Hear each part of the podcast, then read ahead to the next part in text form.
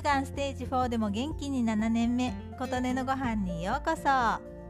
お肉を食べない私は豆類をよく食べます。納豆豆腐味噌醤油と考えると大豆がどうしても多くなってしまいます。一つの食材をあまりたくさん取りたくはないんですがそこはちょっとしょうがないかなと思いつつせめてもと大豆以外の豆類も食べるように心がけて大豆を少しでも置き換えられたらいいなと考えています。よく食べるのはひよこ豆レンズ豆レンズ豆を引き割りにしたもの小豆黒豆などなど。備蓄にもなるし添加物も入っていないし缶詰やパックのものより美味しいので乾燥したものを買うことが多いです。一時期ものすごく備蓄に走ったことがあるという話をしましたがその時たくさん豆類も買い込んでいて先日整理していたら賞味期限が切れているものや期限の近いものがたくさん見つかりました。消費期限ではないので大丈夫だけれどせっせと食べなくてはということでまずは賞味期限切れのひよこ豆から調理することにしました。ひよこ豆はガルバンゾー、チャナ豆、エジプト豆とも呼ばれる豆。丸くてホクホクしていて美味しいお豆です。カレースープサラダなどにして食べます。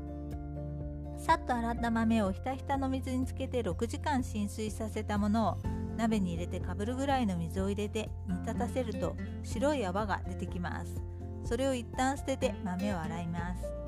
圧力鍋にまた豆とかぶるぐらいの水を入れて圧力がかかったら弱火で10分火を止めて圧が抜けるのを待って茹で上がりです。今回は豆の入っていた袋にサラダのレシピが載っていたのでその通りに作ってみました。茹で汁は栄養がありそうなので味噌汁にして食べました。オリーブオイル大さじ8レモン汁大さじ6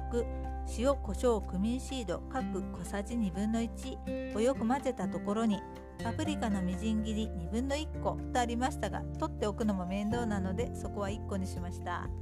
オリーブ12粒。これも丸のままのオリーブが手に入らなかったのでパウチパックのものを1袋分入れました。ちょっと少ないけれどまあいいかということでそこに乾燥していた時 200g だったひよこ豆を入れて出来上がり。1袋分作ったので大量にできてしまいました。ちょうど最近レモンが農家さん持ち込みコーナーに並んでいるので国産レモンも超お得に手に入りました。レモンの爽やかな酸味がとっても美味しかったです。お次はどうやって調理しようかなと今試案中です。ということで今回はひよこ豆のサラダの話でした。あなたの元気を祈っています。琴音のありがとうが届きますように。